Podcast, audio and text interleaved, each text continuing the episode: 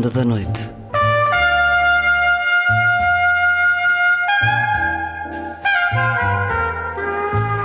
Com Luís Caetano.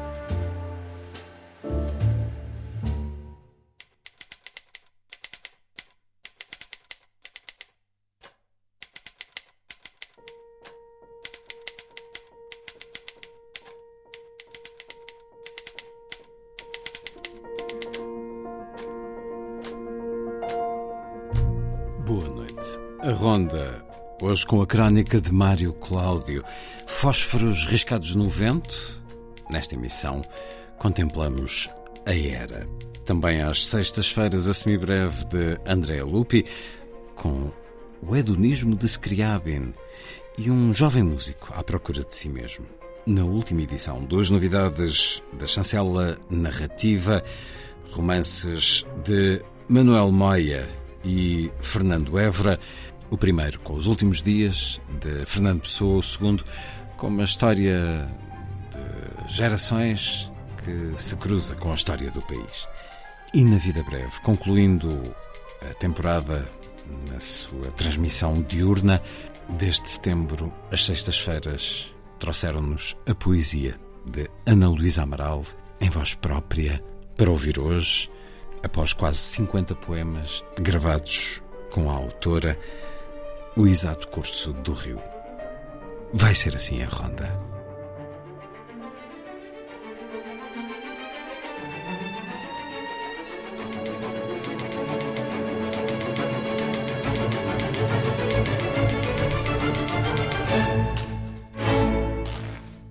Música a começar. A Gimnopédie número 1 um de Eric Satie, numa orquestração de Claude Debussy. Interpretação da Orquestra Sinfónica e Lírica de Nancy, a direção de Jérôme Kaltenbach.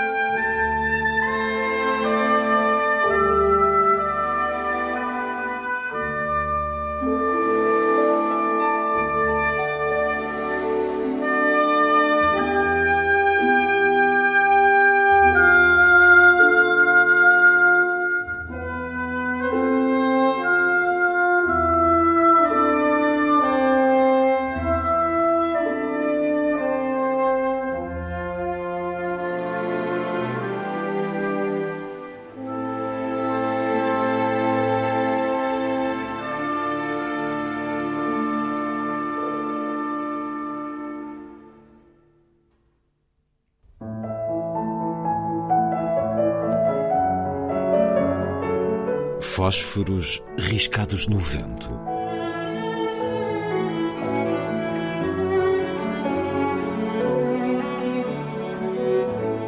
Um programa de Mário Cláudio. Consinto a era que cobra as paredes exteriores da minha casa. Ganho com isso o gosto de presentear quem me visita com a fantasia que lhe apetecer. Ruína de templo gótico, choupana da bruxa de Hansel e Gretel, ou trova que reza assim.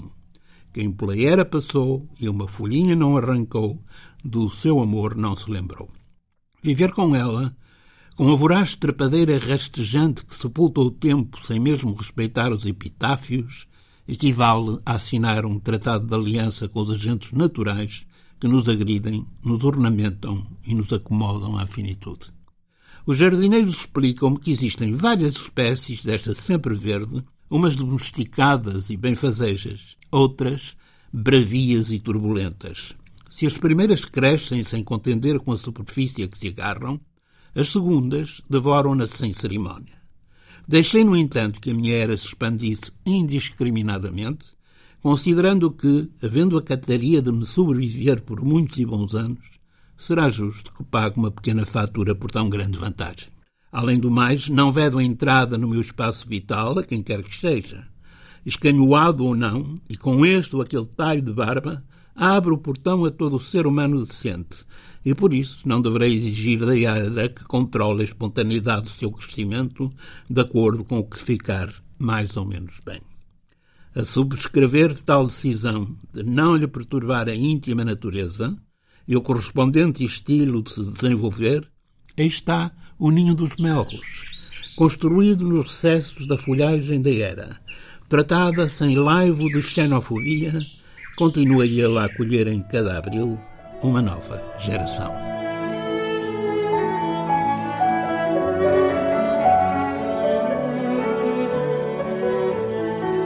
Fósforos riscados no vento. Um programa de Mário Cláudio.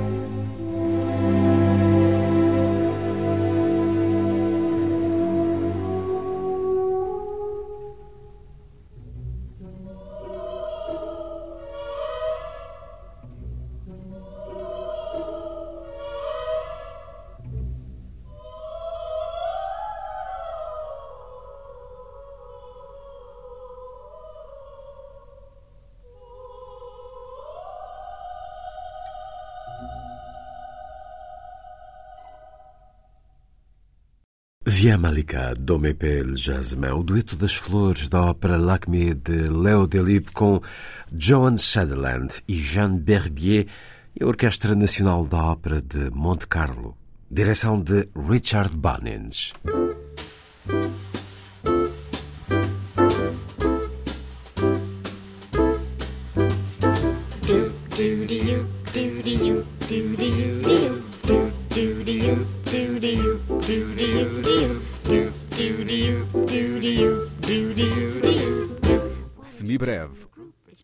Rubrica de Andrea Lupi.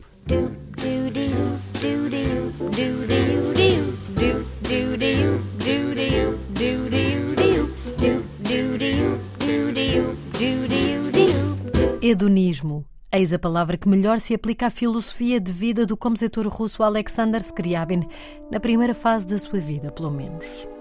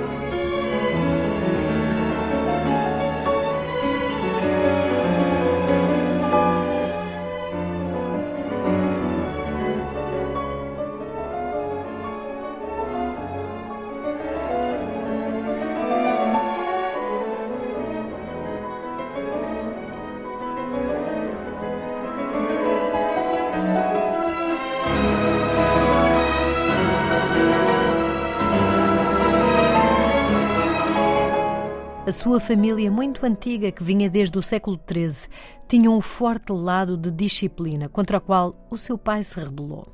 Nikolai Alexandrovich virou costas à carreira militar e enveredou pelo direito. Ainda estudante, conheceu uma das mais proeminentes pianistas da época na Rússia, Lyubova Petrovna, com quem se casou.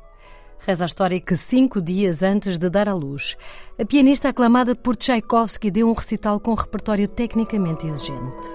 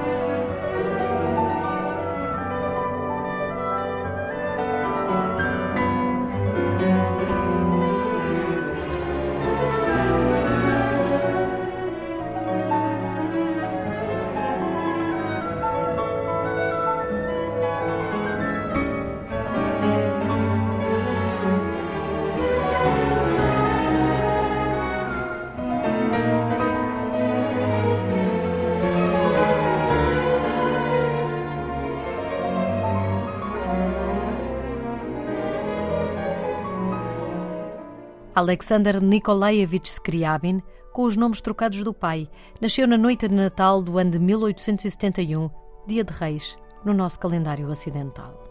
Mas a vida dá voltas imprevisíveis e a mãe de Alexander Scriabin ficou gravemente doente e morreu quando o bebê tinha cerca de nove meses. O pai conseguiu acabar o curso na universidade e foi nomeado intérprete na embaixada russa em Constantinopla. Claro que o pequeno Alexandre ficou para trás.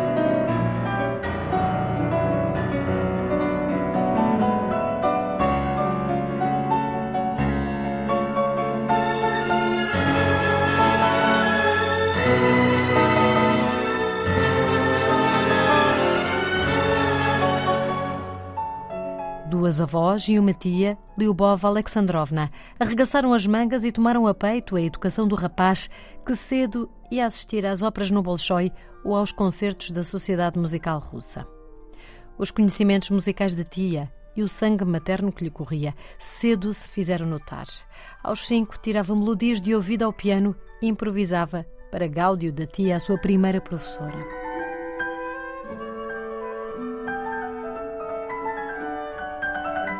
Enfesado, infeliz, o pequeno tinha, no entanto, efetivas capacidades pianísticas confirmadas por António Rubinstein, a quem a tia o tinha dado a conhecer.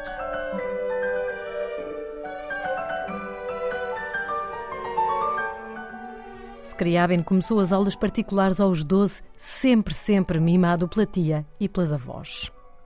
Já adolescente, começou a ser preparado para entrar no conservatório por Taneyev em composição e pelo pianista e formidável professor Zverev, professor de piano que não só preparava os seus alunos na arte musical, mas também numa série de outras competências. Para isso, insistia que os teenagers, seus alunos, vivessem com ele na sua casa. A disciplina incluía estudo de francês, de alemão, etiqueta e modos para se movimentarem na alta sociedade e, last but not least, como beber bem vodka. Scriabin impregnou bem todos estes ensinamentos, partilhados com outros rapazes da sua idade, incluindo Sergei Rachmaninoff.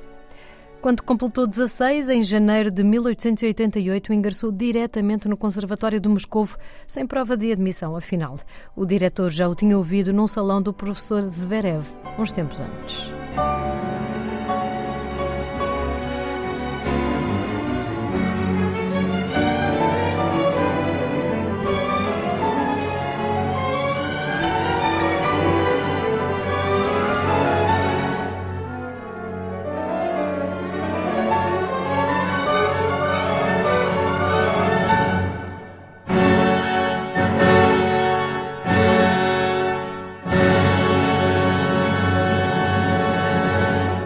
Toucher sensível e delicado. Scriabin era um extraordinário pianista, mas displicente nos outros assuntos. Ainda assim, colocava a si mesmo desafios pianísticos complexos. Por exemplo, quando lesionado na mão direita, desenvolveu tanto a esquerda que isso se refletiu na sua obra posterior que nos deixou.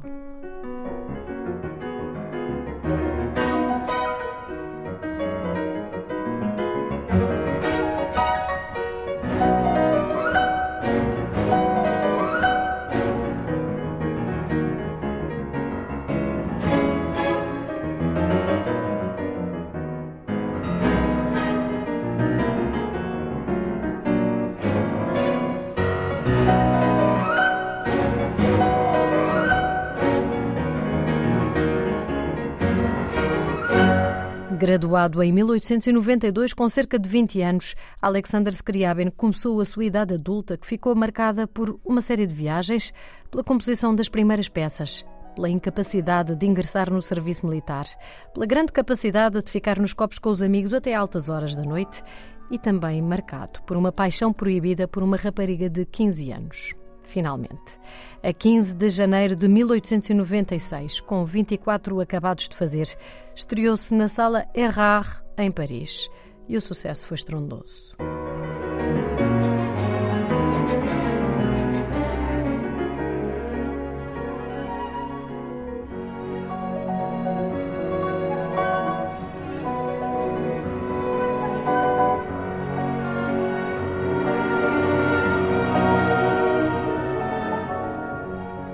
Alexander Scriabin seguiu o seu percurso hedonista em Paris durante algum tempo, até regressar à Rússia e escreveu em tempo recorde, no final desse ano de 1896, o seu concerto para piano e orquestra, escrito entre outubro e novembro, a sua primeira obra orquestral.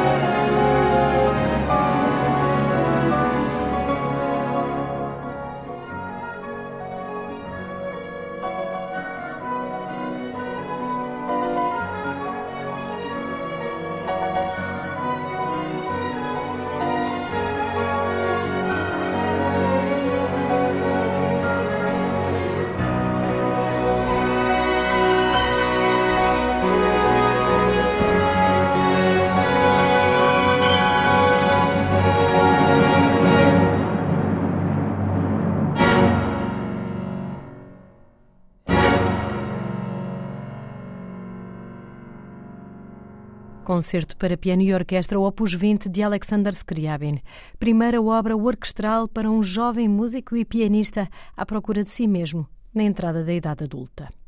Ouvimos uma gravação de 2017 com Kirill Gerstein ao lado da Orquestra Filarmónica de Oslo, sob a direção de Vassili Petrenko. Like it so much, I'll do. Do do do do do do do do do do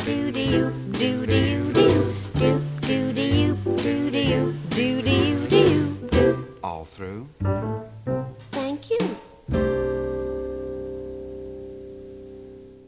Uma proposta de viagem musical por André Lupi. Daqui a pouco, a poesia de Ana Luísa Amaral.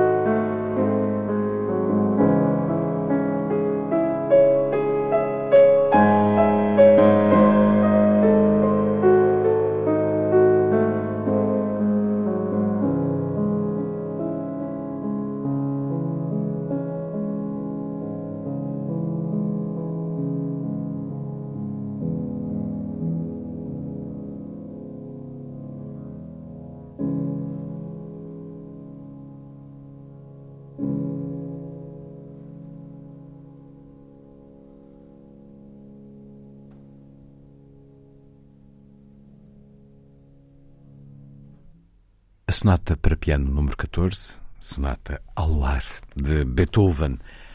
O primeiro andamento, Adagio Sostenuto, a interpretação de Maurizio Pollini. Nesta temporada de A Vida Breve, a décima, as sextas-feiras foram dedicadas a Ana Luísa Amaral. Era o dia em que nos dava a escutar o som que os versos fazem ao abrir. Do início de setembro até ao último programa da temporada, hoje, foram perto de 50 poemas, ditos da maneira especial como sempre o fazia. Uma homenagem de todos nós pela falta que sentimos. Outros poemas da Ana estão gravados e aqui se hão de ouvir, e a homenagem, o encontro, acontecerão sempre que a lermos.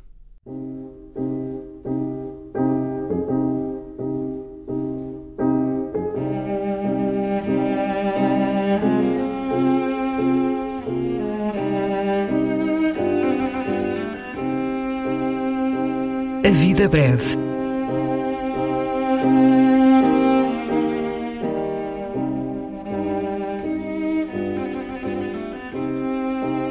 Poesia por quem a escreve.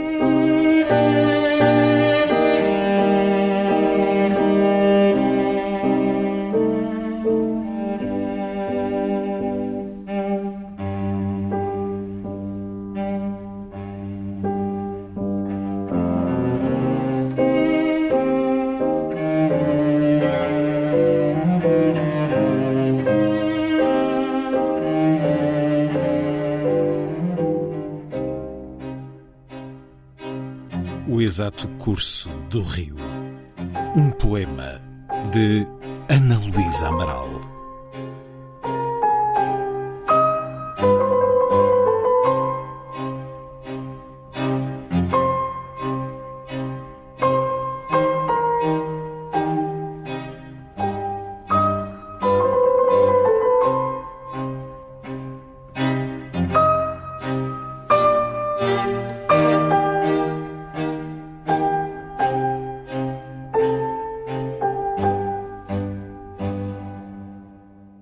Exatamente como foi.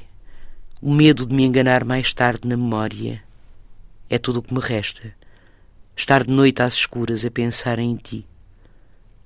E se me lembro mal, se troco às vezes, naquela quinta-feira ao dia do amor em vez de ser na quarta, o erro surge-me gigante, um peso carregado como Atlas.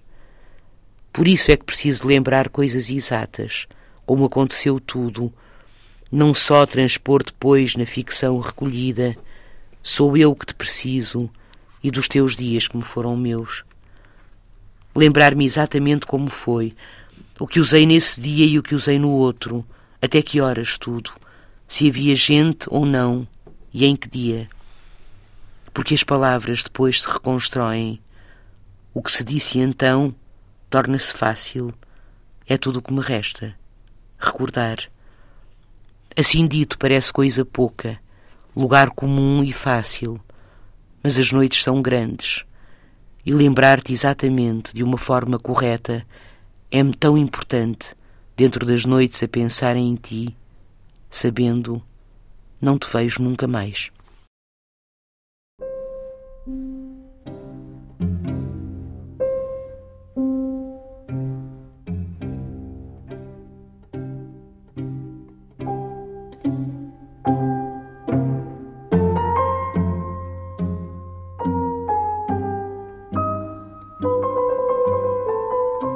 A Vida Breve, um programa de Luís Caetano.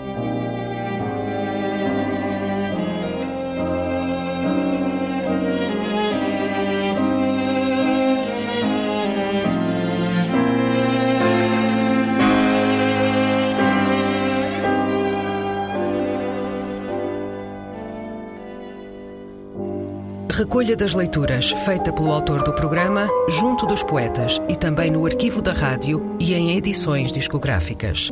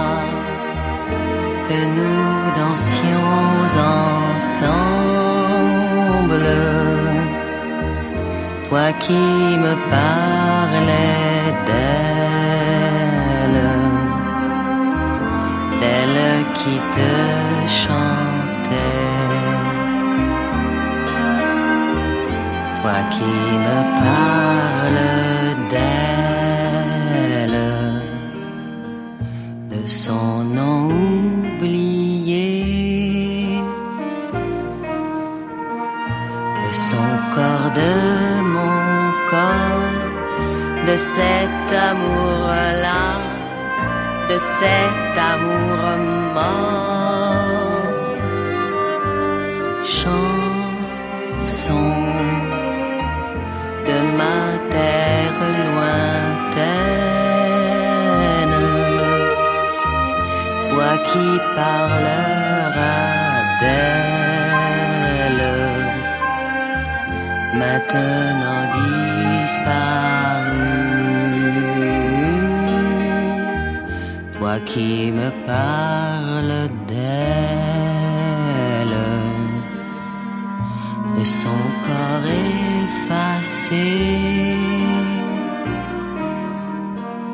de ces nuits, de nos nuits, de ce désir-là, de ce désir mort.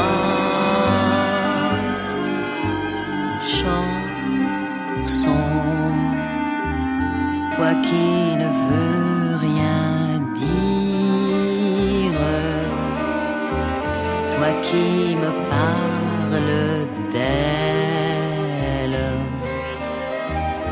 et toi qui me dis tout, et toi qui me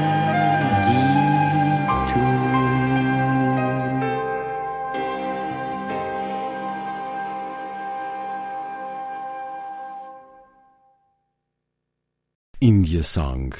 A voz de Jeanne Moreau, música de Carlos D'Alessio e as palavras de Marguerite Duras para o filme homónimo de 1976.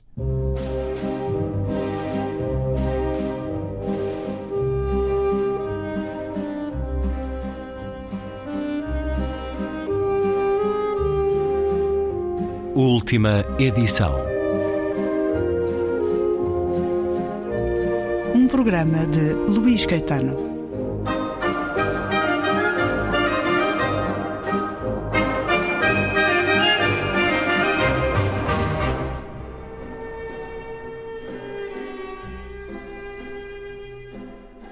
Não havia um dia em que algo não o fizesse corar até à náusea, ou uma noite em que não se confessasse culpado por algo que não ocuparia nem um segundo de pensamento aos outros. Qualquer comentário equívoco ou cúmplice o desarmava. Evitava a intimidade como quem evita a lepra. Fugiu das mulheres, mas os seus perfumes devoraram-no durante dias. Consagrara-se ao onanismo como outros se consagram orando diante do grande espírito. Preferia ficar calado a aceitar uma conversa absurda ou banal. Mas, sobretudo, o que mais o afligia era ter sido o homem com mais e melhores sonhos do mundo aprisionado no corpo do homem mais cobarde e inconsistente de Lisboa inteira. Sempre que se afastava bastante de si mesmo, a mais pura covardia trazia-o de volta. Covardia? Não exatamente. Tinha dado a cara quando fora necessário dá-la. Ninguém se esforçou mais por enfrentar o mundo do que ele. Na verdade, era considerado por muitos como um mero polemista, um indivíduo intelectualmente instável, mas perigoso e que queria ser notado nos últimos meses, estivera envolvido numa discussão pública contra o regime que até o podia ter levado à prisão. Fora a sua decrepitude e talvez o seu amigo Ferro a salvá-lo. E o pior é que tudo tinha sido por uma questão relativamente acessória: a maçonaria e as sociedades secretas. Embora não tão acessória para ele, que sustentava que as liberdades individuais nunca são a vontade dos Estados, mas dos próprios indivíduos e que limitar um centímetro da liberdade de um indivíduo seria como despojá-lo da parte mais essencial do seu ser, a capacidade de decidir por si mesmo. Mas agora, acima de tudo, sentia-se cansado. E é um certo do romance Chuva Oblíqua, do espanhol Manuel Maia, nascido em 1960 em Fuenteridos, não muito longe do Elva, poeta e ficcionista, tradutor também.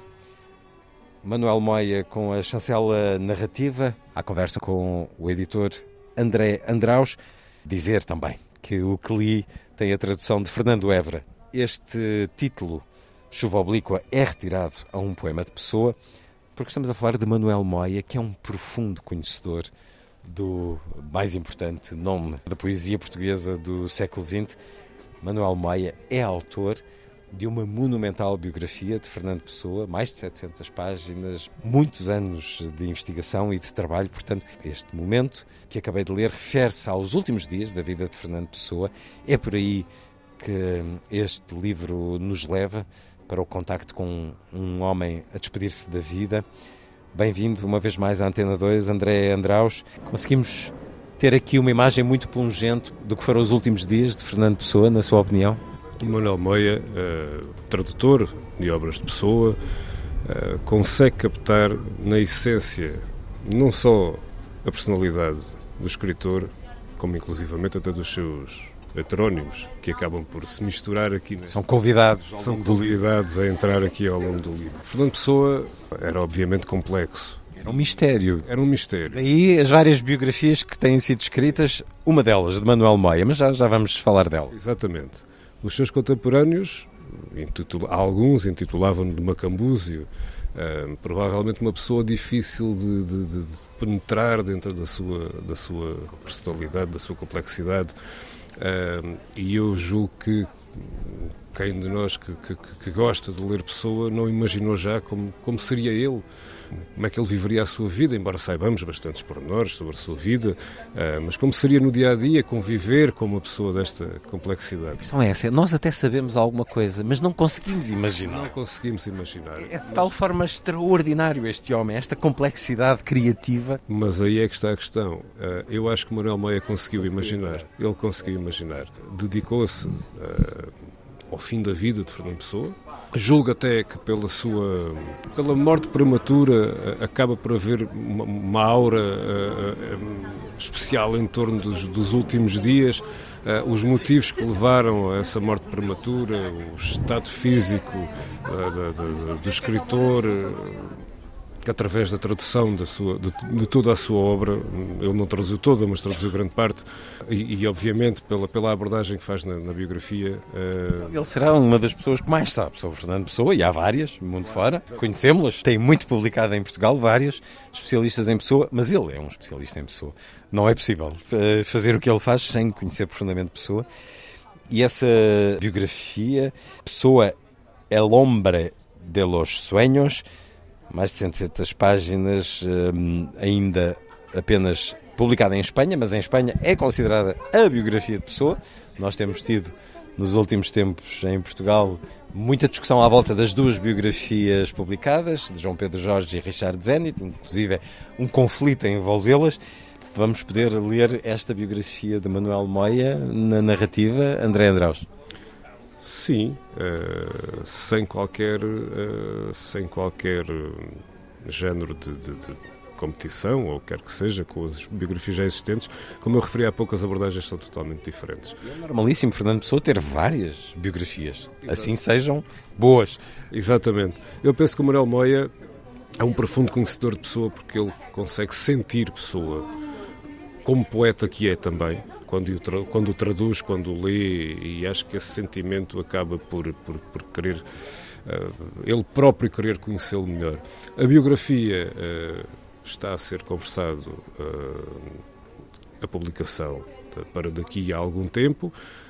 vamos deixar agora estas duas reinarem para, com, com, o devido, com a sua devida legitimidade. Uh, entretanto, está prevista, possivelmente antes da, da, biografia, um ensaio sobre Fernando Pessoa, do qual poderemos falar mais à frente.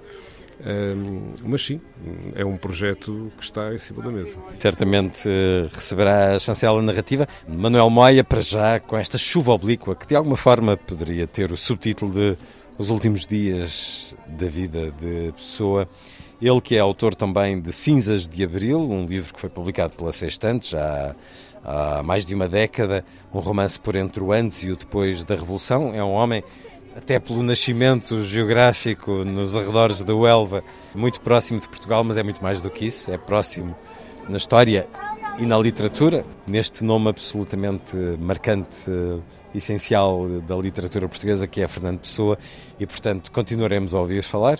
Manuel Moia esteve na Feira do Livro de Lisboa, não tive a oportunidade de, de assistir a essa apresentação de Chuva Oblíqua e esteve com o seu tradutor, Fernando Évora, que publicou também na narrativa O Mel e as Vespas. Fernando Évora, que é uh, um homem reconhecido por muitos no seu trabalho de escrita, uh, escritor e tradutor, nasceu em Faro em 1965. Vamos também falar deste livro que conhece agora uma nova edição, que volta a estar disponível ao público, O Mel e as Vespas. É um romance, uma história de família que se cruza com a história do país. Começamos por acompanhar a Prígio Valente, que nos é apresentado numa situação muito delicada, numa igreja. Ele foge para casar com Adelina nos dias do regicídio.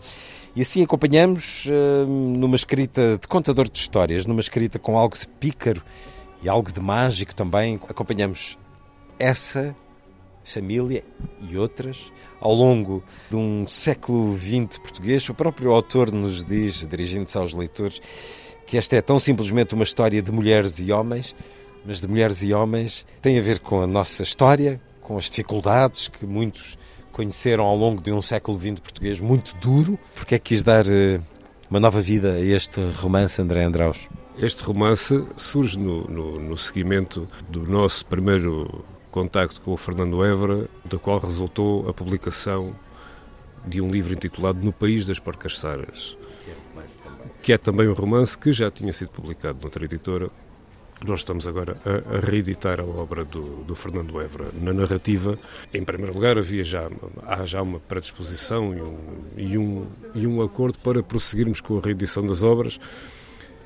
O Mel e as Vespas, uma obra traduzida uh, em dois países, uh, Espanha e no, e no, Chile, no qual ganhou um prémio também. A, Fernando Évora é, é algarvio. Uh, nós costumamos brincar que é o algarvio que melhor conhece os alentejanos, porque no País das Porcas Saras é, é, um, é um, romance passado no Alentejo e, do qual os, os próprios personagens são tipicamente alentejanos, do Baixo Alentejo, e nunca vi ninguém descrevê-los melhor do que, do, que, do que este algarvio de gema. Já no Mel e as Vespas a obra passa-se em Cancino, uma vila da Serra Algarvia, e em que esse, esse olhar e essa abordagem e essa, e essa forma de ver o outro uh, na sua plenitude de, de, e os seus hábitos, os seus comportamentos e, as, e as suas formas de falar e os seus, os seus desejos e as suas contradições, sempre pontuado com muito humor e com uma ironia uh, herdada, talvez, de essa de Queiroz, fazendo da, da, escrita do Fernando Évora, na minha opinião, um dos melhores escritores portugueses da, da, da atualidade. A cor destas personagens, muitas vezes gente simples, uh, uh, do, do, do, campo, com o seu mundo cheio de tradições, de vontade de conseguir uma vida melhor.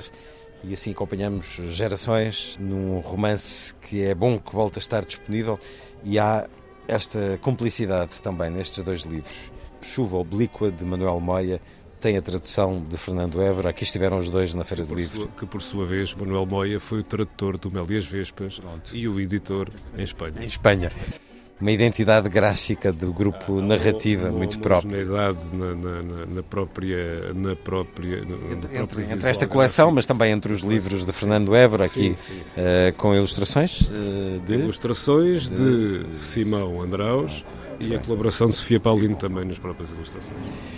Chuva Oblíqua, de Manuel Maia e o Mel e as Vespas, de Fernando Évora, dois livros do grupo Narrativa. André Andraus, muito obrigado por esta conversa na Antena 2. Obrigado.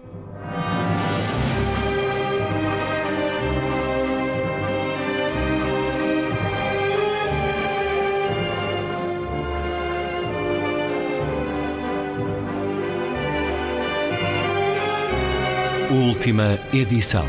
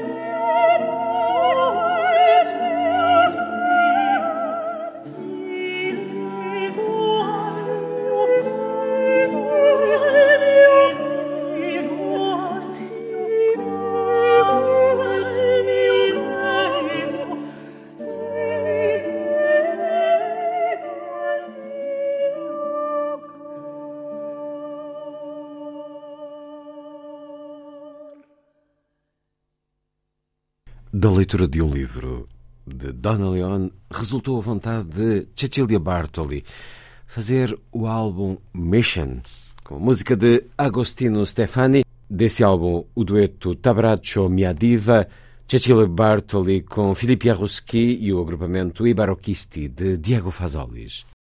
Está feita a ronda. Assim, obrigado por estar com a rádio. Boa noite.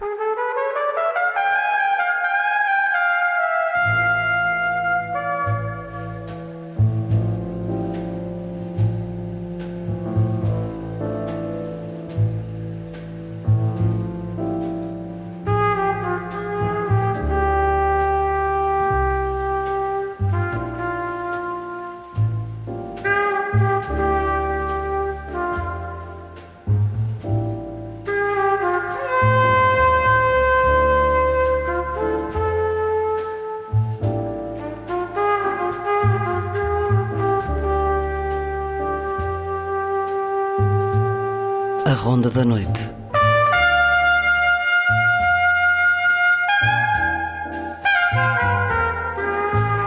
Com Luís Caetano.